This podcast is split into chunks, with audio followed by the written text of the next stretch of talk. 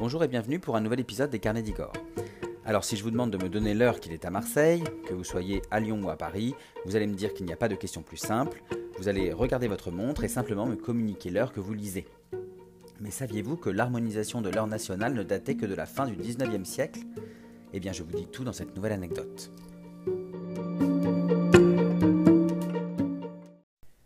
Vous serez d'accord avec moi, quand il est midi à Paris, il est aussi midi à Nice, comme à Dunkerque, Strasbourg ou La Rochelle.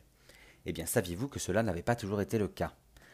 En effet, au regard de son histoire séculaire, il y a finalement peu de temps que la France possède une heure harmonisée d'un bout à l'autre de son territoire, du nord au sud et d'est en ouest.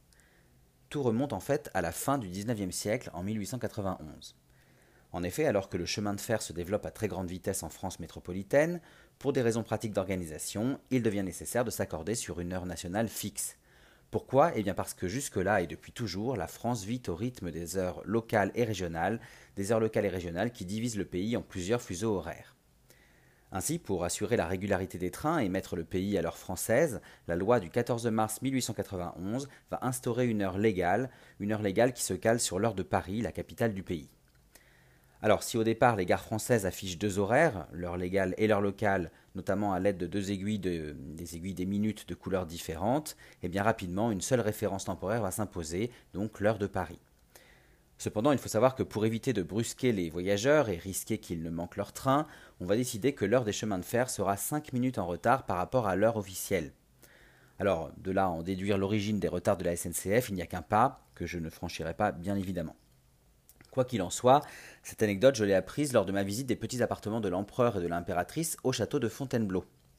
Et en particulier, je l'ai apprise dans le cabinet topographique de Napoléon Ier qu'on peut découvrir à cette occasion.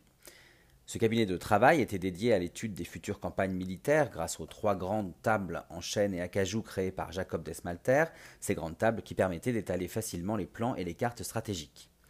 Mais la vraie découverte de cette pièce, c'est l'horloge que l'on aperçoit en arrière-plan. Il s'agit en fait d'une pendule géographique réalisée par le célèbre horloger Janvier. Alors quelle est sa particularité cette euh, pendule géographique? Eh bien elle indique à chaque instant l'heure dans l'ensemble du territoire français. Parce que, comme je vous le disais, à cette époque encore, les régions françaises n'étaient pas toutes réglées à la même heure.